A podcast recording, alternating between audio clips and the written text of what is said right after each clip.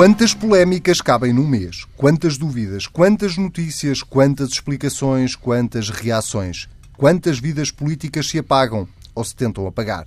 O primeiro mês de Rui Rio como presidente do PSD foi aquilo a que se pode chamar um mês horribilis, de Salvador Malheiro a Elina Fraga, de Fernando Negrão a Feliciano Barreiras Duarte, aconteceu de tudo ou quase tudo, menos política, oposição ou confronto de ideias. No tiro ao Rio, a primeira baixa foi o secretário-geral do partido, Feliciano Barreiras Duarte, chegou ao limite e deu a vez a José Silvano. Como se isto não fosse já tema de conversa suficiente, esta semana tivemos ainda o relatório da Comissão Técnica Independente sobre os incêndios do ano passado, com críticas ao governo sobre a disponibilização de meios de combate às chamas e à EDP por não ter limpado as zonas onde estão os postos de eletricidade. Com as energias recarregadas e por motivos diferentes, estão os nossos habituais comentadores, Pedro Marcos Lopes e Pedro Dom e Silva. Sejam bem-vindos. Depois de uma semana de interregno, já agora dar só aqui uma pequena explicação a quem uh, nos acompanha todas as semanas. O Pedro Marcos Lopes teve um pequeno problema de saúde e o Pedro Dom e Silva teve um uma pequena grande viagem, uh, mas já está de é regresso. para ver quem é que são os trabalhadores e quem é que não trabalha. Eu fui também em trabalho, aliás, como os uh, puderam acompanhar na puderam acompanhar porque fiz reportagens todos os dias de Austin, Eu estou Texas. aqui, eu estou aqui diminuído, essa é que é esta. Estás um pouco diminuído. Bom, vamos uh, então ao tema que eu diria que não tem marcado a última semana, tem marcado o último mês, que tem a ver com o PSD. Temos os últimos 40 anos mesmo. Talvez. É, e vamos, uh, se calhar, começar do fim para, para, para, o princípio com esta demissão de Feliciano Barreiras Duarte, depois de muitas notícias avisar o ex-secretário-geral do partido, Pedro Adão e Silva, começa por ti esta semana. É, é o epílogo uh, óbvio de tudo o que tinha vindo a acontecer nas semanas anteriores, a demissão, acalma as hostes ou nem por isso? Não, não consigo dizer, acho acho que mais casos uh, surgirão. Um, e, e, e, acho que, quer dizer, não me interessa muito falar sobre as questões concretas do caso e do currículo, interessa mesmo muito pouco. Um, o que eu acho é que isto é revelador de, de várias, de várias coisas. Um, a primeira uh, das quais é que eu acho que há uma enorme dissonância entre aquilo que é a agenda noticiosa uh, dos comentadores, dos jornalistas, da classe política e os interesses dos portugueses. Eu estou convencido que ninguém sabe quem é Feliciano Barreiras Duarte, ninguém está interessado em saber. É, na verdade, o espaço que que ocupa mediaticamente não corresponde ao interesse nem à relevância, eh, mas é, é assim. Eh, acho, acho verdadeiramente extraordinário e revelador. Ele próprio acha isso, não é? Ele diz, pois, dizia não... a determinada altura: Eu não sou assim tão importante. Pois, não, eu não ouvi isso, não, devo dizer que acompanhei com muito desinteresse este, este caso, eh, mas se o disse, acho que isso corresponde uh, à verdade e, e aliás, uh, isso serve para alimentar alguns equívocos e algumas ilusões e já lá vou em relação uh, a Rui Rio. Depois, também me surpreende, porque houve toda esta polémica e o único cargo público que Feliciano Barreiras Duarte ocupa continua a ocupar, que é Presidente de uma Comissão Parlamentar. e se, se, bem, se bem vejo a coisa, quer dizer, se omitiu ou mentiu ou acrescentou eh, coisas ao currículo, isso é mais relevante para um cargo público do que propriamente para um cargo interno a, a um partido. Acho que numa democracia consolidada a discussão seria sobre se ele podia continuar a ser presidente de uma comissão parlamentar e não se podia continuar a ocupar um cargo no partido. mesmo. Um, agora, um, o que, é que, o que é que me parece uh, so, sobre isto? É uma coisa bastante evidente, é que o Rio põe-se a jeito. O banho de ética faz com que o Rio tenha um escrutínio naquilo que tem a ver com a dimensão ética dos que estão à sua volta é muito superior. É, e, no fundo, todos os casos, os exemplos que tu deste, dão bem conta disso, não é? Há um escrutínio em relação ao Rio nestas matérias é, superior. Depois também noto aqui, do ponto de vista da frequência estatística, já que também enunciaste quatro casos em quatro semanas, é que até a eleição de Rui Rio todos os casos envolviam uh, o governo, ou geringonça, ou pessoas próximas do governo, era na órbita do governo que havia casos. Subitamente, com a saída de Passos Coelho uh, e a entrada de Rui Rio, todos os casos passaram a envolver Rui Rio e os seus próximos. E casos que não têm nada de novo. Quer dizer, é, o currículo Feliciano Barreiras Duarte tratava-se o caso de ser público, porque estava no site da FCT, onde só os académicos é que têm de ter os currículos por razões que têm a ver com requisitos formais, mas ele tinha lá público. E, portanto, agora é que se descobriu. E já esteve num governo.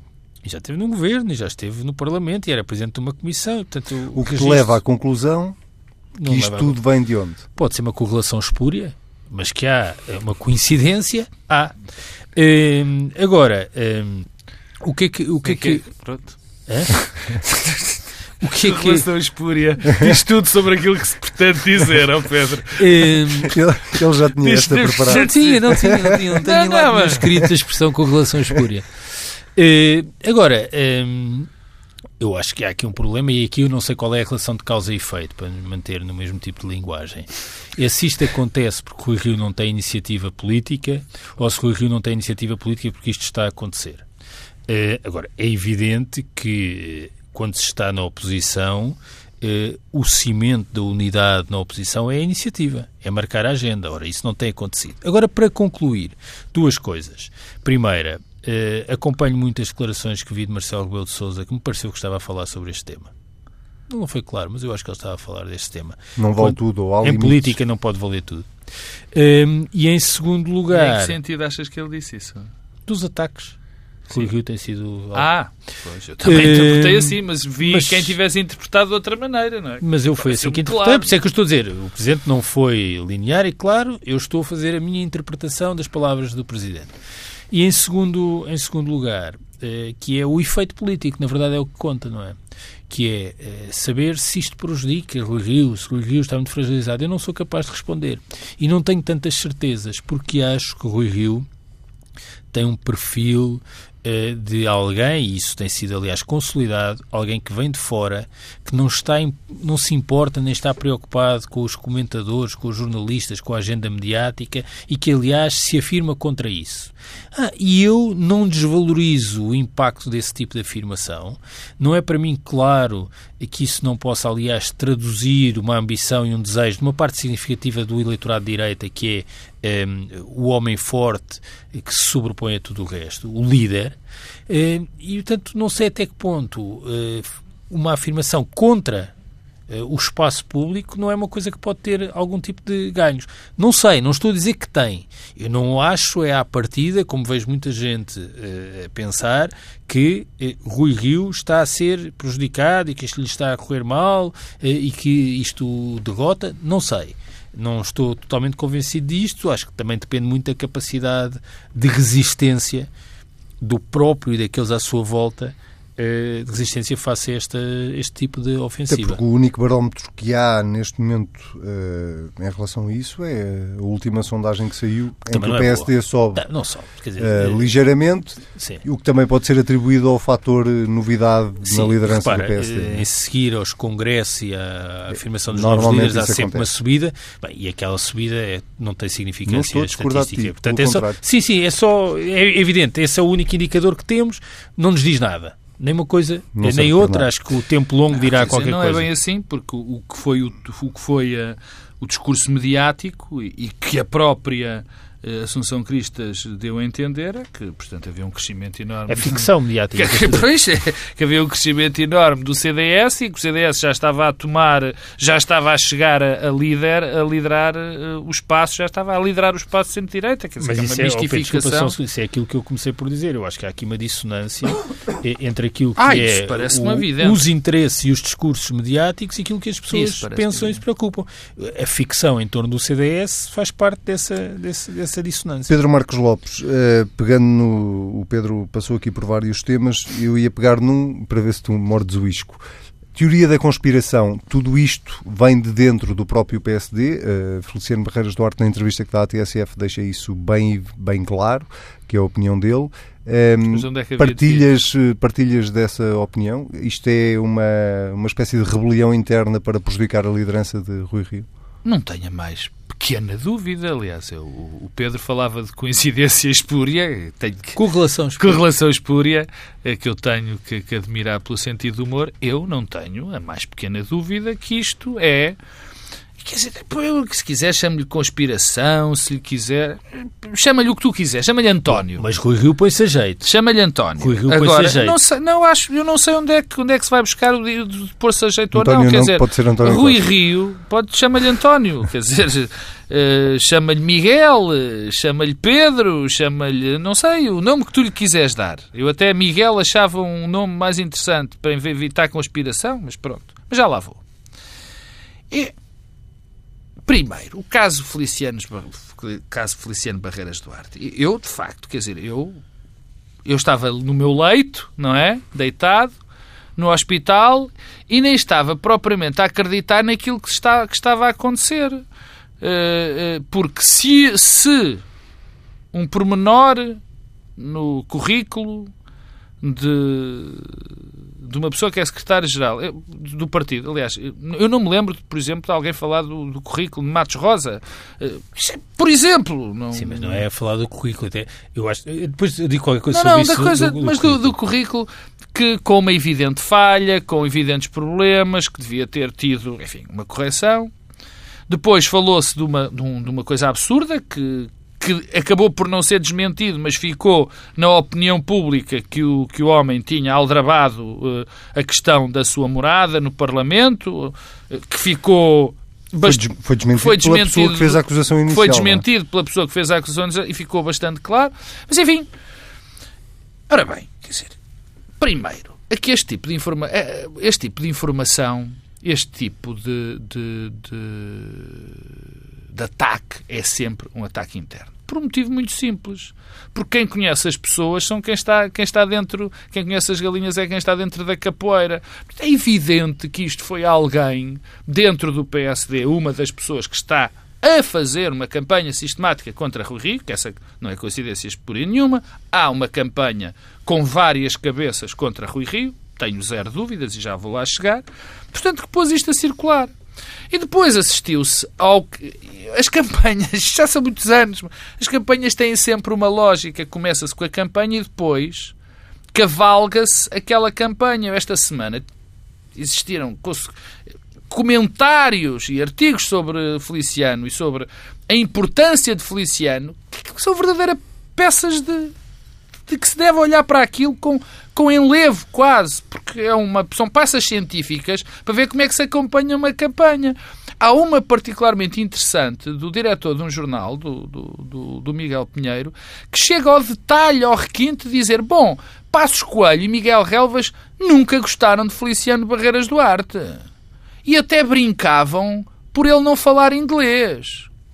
Bom, eu, quer dizer, quando isto chega a este nível, de, consp... de não é de conspiração, é Miguel de... Calvas fala inglês? Pois, depois não, não sei, não faço ideia. Não se agora. inglês ou não, quer dizer, agora chegar-se a este nível de alguém tendo, não, em conta, não... tendo em conta os países Exatamente, não deve, económicos e deve negócios, mais, não deve, é preciso deve falar ser mais onde essa, é empresário. Onde deve é ser empresário. essa língua mais brasileiro, o, o, o angolano, o dialeto de angolano, não sei o quê.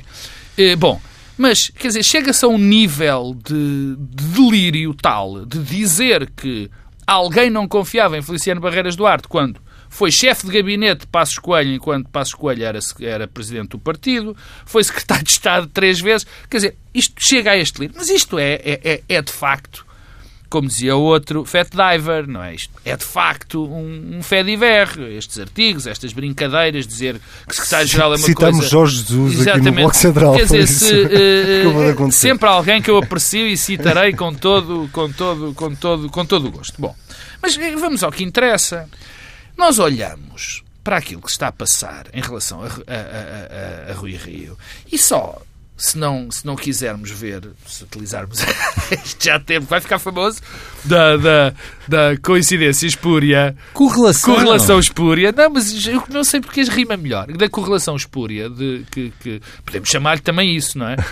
Mas é ver que temos sistematicamente três jornais que parece que não fazem outra coisa senão analisar Rio e o que, e o que Rio anda a fazer em crítica. Ai, não faças essa cara, estavas-te a interrogar. Não estava a contá-los. É Sol, o I e o Observador.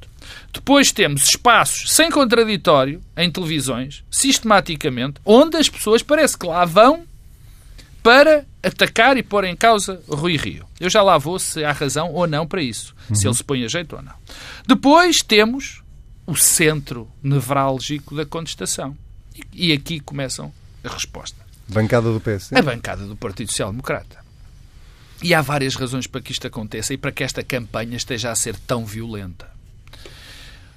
O, há muita gente naquele Parlamento. O, o Partido Social Democrata, há uns tempos esta parte, com a, a sua queda abrupta e constante nas autarquias, foi um partido que, este, que, que a dada altura viu o seu, o seu poder dos seus barões passar para o Parlamento e deixar em alguma medida as autarquias. O que é que acontece? Acontece que, nesta altura, há muito poder na máquina dentro do Parlamento. E as pessoas que ali estão percebem, muitas das pessoas que ali estão percebem uma coisa muito simples.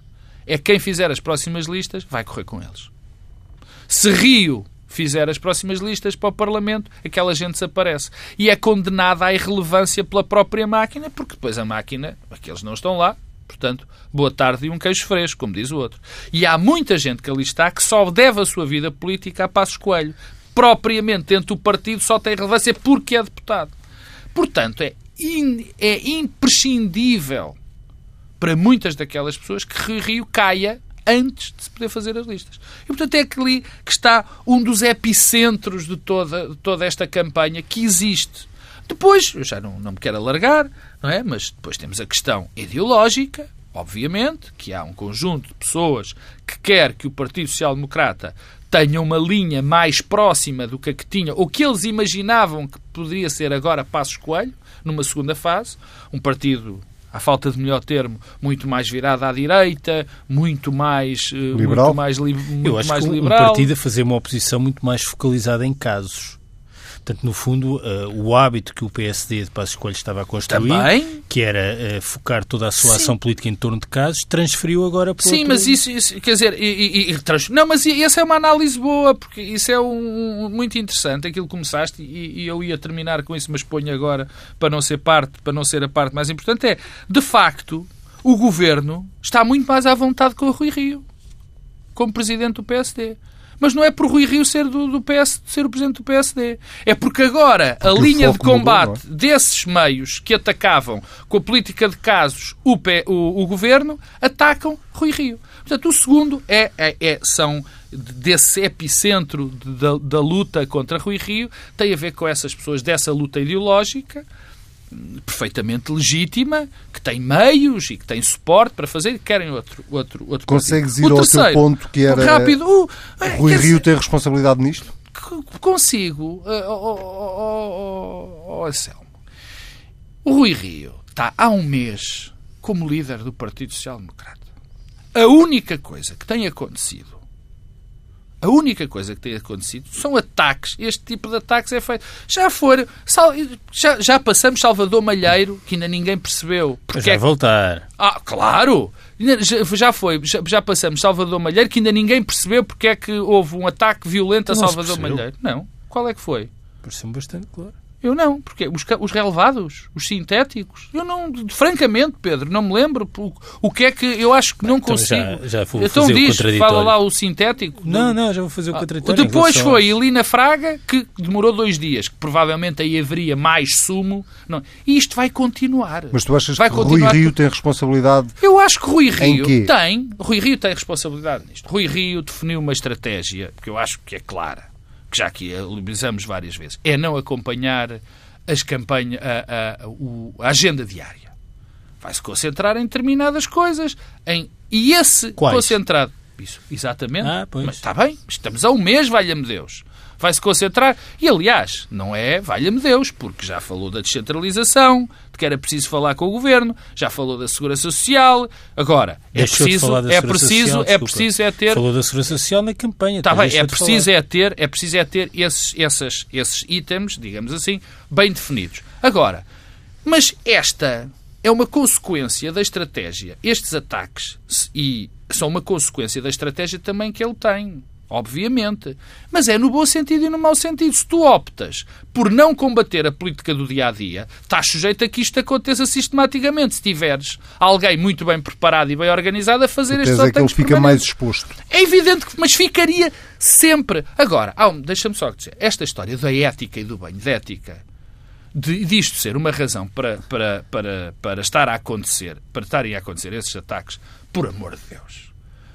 Eu, nós todos sabemos, podemos, não podemos fingir de virgens, nós sabemos de onde é que os ataques vêm. E essas pessoas não estão propriamente preocupadas com os problemas, de, com, a, com a enunciação de que Rui Ria trazer um banho de ética. Normalmente esses ataques vêm da oposição. Quando diz, olha, tu prometeste época e não trouxeste. Não é daí que estão a ver os... Não é, não é da oposição que está a vir os ataques a, a Rui Rio. Neste caso, Isto não, é, nada não é dizer. do governo, claro, dos partidos claro. que suportam o governo. Uh, então aqui vou exercer o contraditório.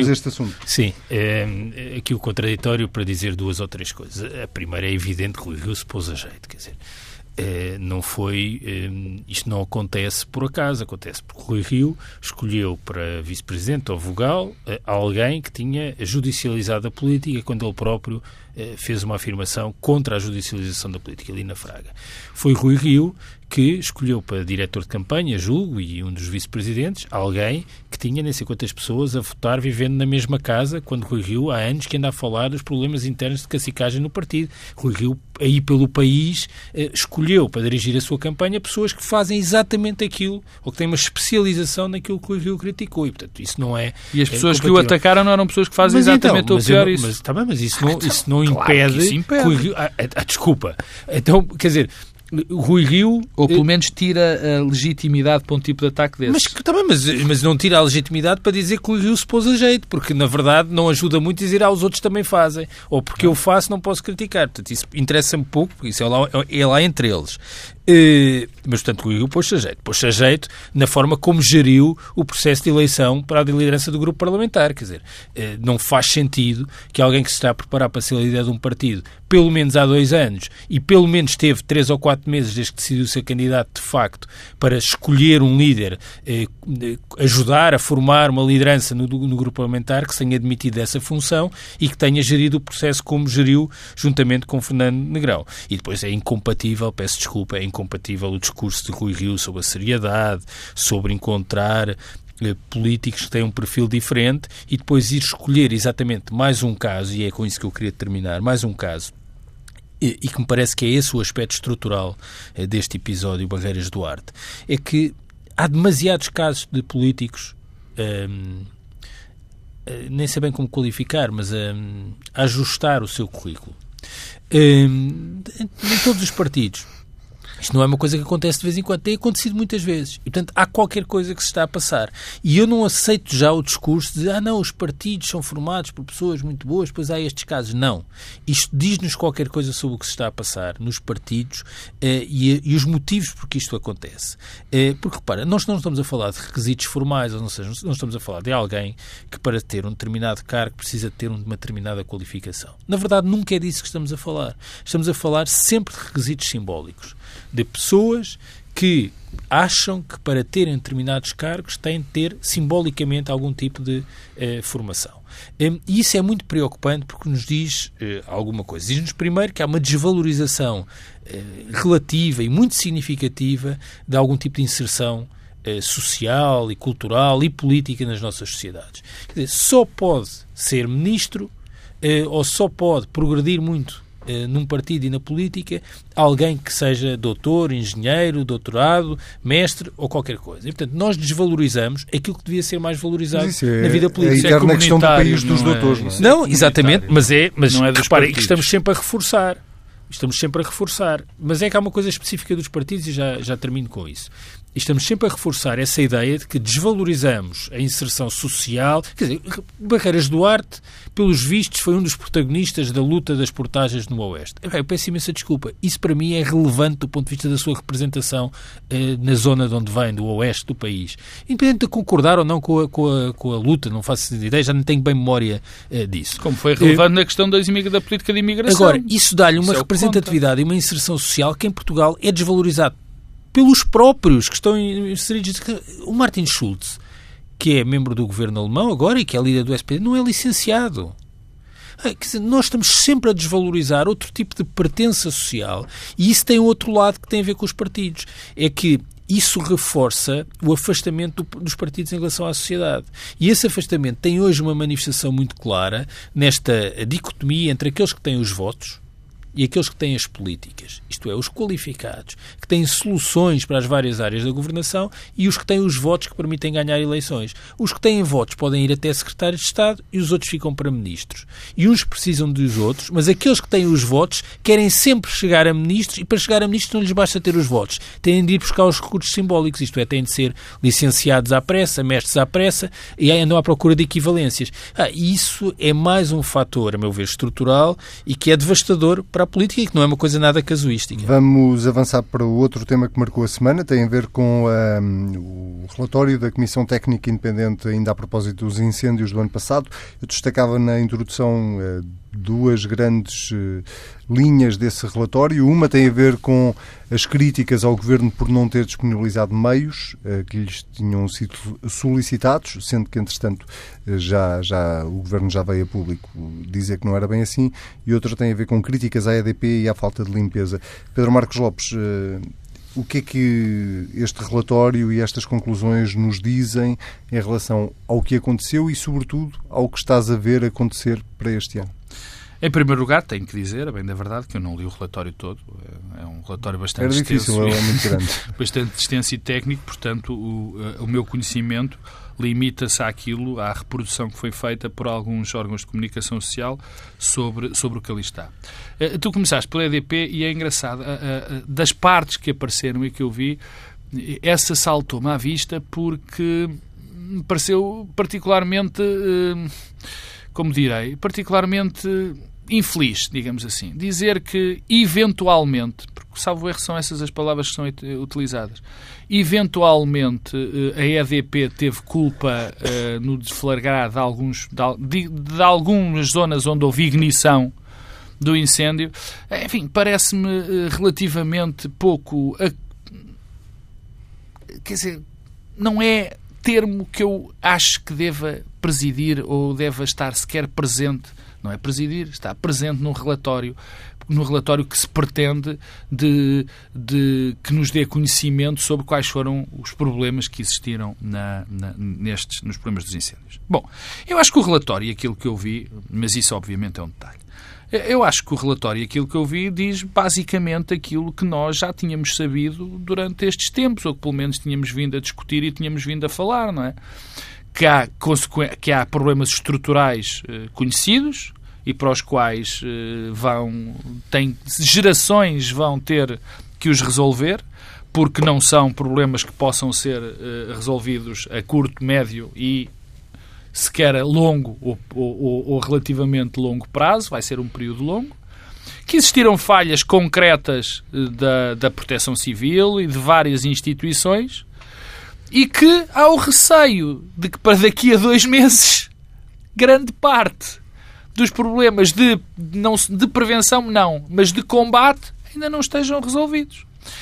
E, portanto, eh, e é isso que mais me preocupa saber que este tempo todo passou, que nós tivemos esses relatórios, que temos este relatório que já sabíamos que ia ser uma coisa muito mais reflexiva de partes que já mais ou menos conhecíamos, mas que nos pudesse ajudar a solucionar problemas, ou que pelo menos ajudasse o Governo a solucionar problemas próximos que estamos a dois meses de os, de os, de os ter.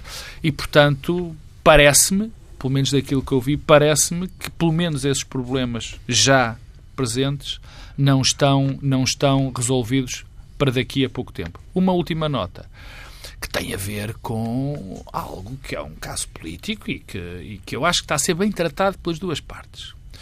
Que é o secretário de Estado ter, o ex-secretário de Estado ter tido uma, uma, uma reação forte ao relatório, a dizer que havia várias coisas que ele não concordava, ou que a informação era falsa, ou que não devia lá estar. E gostei muito de ver a reação do homem que, do presidente da comissão, dizer: olha, vamos lá ver então isso, vamos ver se o senhor tem razão ou não tem, e, e, e, para ver o que é que podemos fazer em, em, relação a esta questão, que vai contra aquilo que normalmente acontece, que é esta política das trincheiras, eu fiz isto, isto está certo, o senhor só está a dizer isso porque aconteceu no seu turno. Isso deixa-me, dá-me algum contentamento. Pedro Adão e Silva, o próprio Presidente da República, olhando para as conclusões do relatório, demonstrava alguma preocupação uh, em relação ao que ainda falta fazer e à forma como o país pode estar ou não mais bem preparado para enfrentar a próxima época de incêndios. Tu partilhas dessa preocupação? Claro, se os problemas são de natureza estrutural, não se resolvem certamente em, em meses. Uh, e são tão profundos como este relatório anterior uh, indicam, não se resolvem em pouco tempo e resta saber se tem eh, solução estrutural. Mas deixa-me só fazer um, um pequeno contraditório. A parte da organização da proteção civil, sim, por exemplo, da Autoridade sim. de Proteção Civil, não é um problema que podia não, ter esse, sido resolvido esse, e que aparentemente sim, não está resolvido. Esse, esse sim, mas quer dizer, eu, eu, li o sumário executivo do, do relatório, que aliás, é, apesar de tudo, é, é longo, um, e gostei, tal como tinha gostado do outro texto. Eu, tudo o que seja uma discussão que é racional e informada, acho preferível eh, ao tipo de debate que estamos habituados a ter em Portugal. E, curiosamente, o Pedro chamou a atenção disso, as réplicas depois da apresentação do relatório corresponderam também a esse padrão de racionalidade, porque eh, o ex-secretário de Estado eh, inventariou factualmente um conjunto de dimensões que estavam incorretas no relatório e o Presidente da Comissão eh, disse, eu vi, aliás, tem aqui o take da Lusa, eh, onde ele diz tudo o que sejam questões que possam não estar bem esclarecidas no relatório, acho que temos o dever de clarificar isso rapidamente. E depois diz, o objetivo da Comissão é que, passo a citar, as conclusões do relatório sejam discutidas de forma serena por, por, todos, para tentar encontrar um esclarecimento que possa dar indicações públicas daquilo que efetivamente aconteceu. E acho que o que interessa é exatamente. Uma belíssima conduta, uh, uh, uma belíssima postura. Responder aos reais problemas que existem, para continuar a citar as, as palavras do Presidente da Comissão. E, portanto, acho que isso corresponde uh, a um passo quer dizer, a meu ver, natural, eh, mas bastante incomum eh, em Portugal. Quanto às questões eh, do relatório, quer dizer, o relatório começa por pegar no relatório anterior para sublinhar os problemas estruturais que têm duas dimensões, sempre que é a desertificação do mundo rural, portanto, as transformações do território profundas, tem a ver com a estrutura de propriedade, com a ocupação do território, e depois a desarticulação das respostas, que é isso que tu eh, falavas. E acrescentando outra coisa que também já estava no anterior relatório, que é a dificuldade em incorporar o conhecimento nas políticas. Isto é, nós já sabíamos isto tudo, mas continuamos a ter dificuldade eh, em, em, em fazê-lo. Eu devo dizer que acho que eh, este relatório, tal como o anterior, por ser ponderado, acho que a pior coisa que podemos fazer é ter reações precipitadas a cada frase, andarmos a pescar frases eh, no relatório, porque não é esse eh, a leitura de conjunto que eu fiz e julgo que não é essa a, adequada. E, portanto, eu acho que devemos interpretar isto como um contributo sereno para resolver problemas de fundo que temos e um deles é o da desarticulação de, de, respostas. Porque em relação aos segundos incêndios, portanto, a este que é tratado especificamente neste relatório, há aspectos específicos que são, que são referidos. Um tem a ver com o fenómeno meteorológico, eh, que era conhecido e, portanto, e aliás é identificado, eu julgo que é uma coisa que, que, tem de ser trabalhada e que tem a ver com a forma como são feitos os avisos à população sobre os fenómenos meteorológicos extremos e o papel, por exemplo, da comunicação social nisso. Quem conhece a experiência norte-americana percebe que a comunicação social tem um papel decisivo eh, na forma como são tratados estes avisos de fenómenos meteorológicos extremos e isso não aconteceu, correu mal nestes, nestes, nestes, nestes dias. Mas há uma coisa que está e dita... Na América, particularmente, através da rádio, se permite. Sim, mas também nos alertas nas televisões, nomeadamente em rodapé, eh, eh, tudo isso acontece. E, portanto, isso correu muito mal eh, em outubro. As pessoas foram apanhadas de surpresa e até houve tal eh, sinalização de que iria chover, que precipitou eh, algumas queimadas que tiveram um efeito sobre eh, os incêndios que deflagraram. Depois, a questão dos meios, que é uma questão tocada aqui, mas que há resposta, eu acho que agora é preciso esperar, quer dizer, eu não sou capaz de avaliar... Nem tu, nem 99% da população. Se o próprio Presidente da Comissão, perante a resposta do antigo Secretário de Estado, Fica diz que é preciso ponderar, que é preciso, dizer, não, não vamos ser nós a dizer que é, não sou capaz, quer dizer, não, e acho, e, mas há uma coisa que eu percebo, quer dizer, quando se pede mais meios para um período eh, difícil que se iria prolongar por mais tempo do que era previsto, que é o mês de outubro todo. Dizer, quando se pede mais meios, não se pede mais meios a dizer, mas tem de estar cá no dia 15 às, às 6 horas. Pede-se mais meios para estarem naquele período. E parece que os meios foram contratualizados, são questões pesadas do ponto de vista da contratação pública. Portanto, se calhar estaríamos agora a discutir como o governo eh, andou a contratar helicópteros e aviões eh, eh, contornando as exigências administrativas e legais e que isso era uma coisa inaceitável se não tivesse havido incêndios. Houve os incêndios, os meios chegaram, chegaram-se cá um dia depois, mas estavam previstos para aquela fase. Portanto, eu acho que isso é, é, é, de, é de esperar.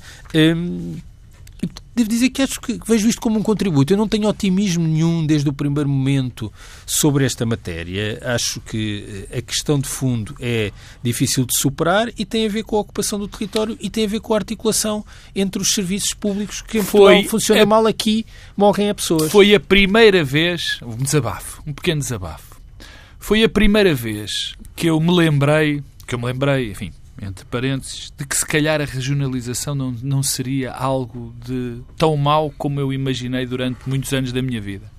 Foi a primeira vez que eu pensei, quer dizer, e em desespero de causa, em desespero de causa, porque eu estou com o Pedro, eu não vejo solução para a questão da desertificação, para a questão de, da incapacidade que nós temos de ocupar o nosso território não consigo, quer dizer, a, a, ver soluções próximas, soluções sequer a longo prazo.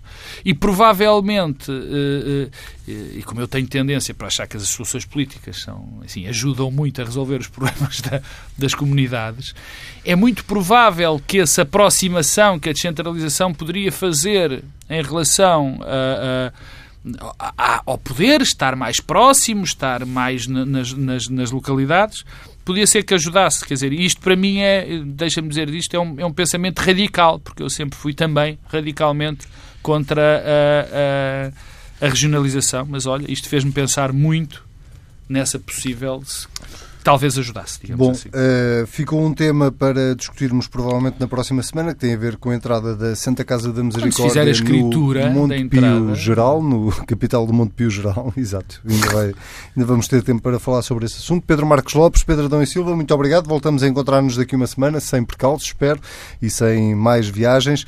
O Bloco Central desta semana fica por aqui. Já sabe, se quiser voltar a ouvir, é só ir a tsf.pt. Se quiser comentar, basta usar o hashtag TSF Bloco Central. Até para a semana.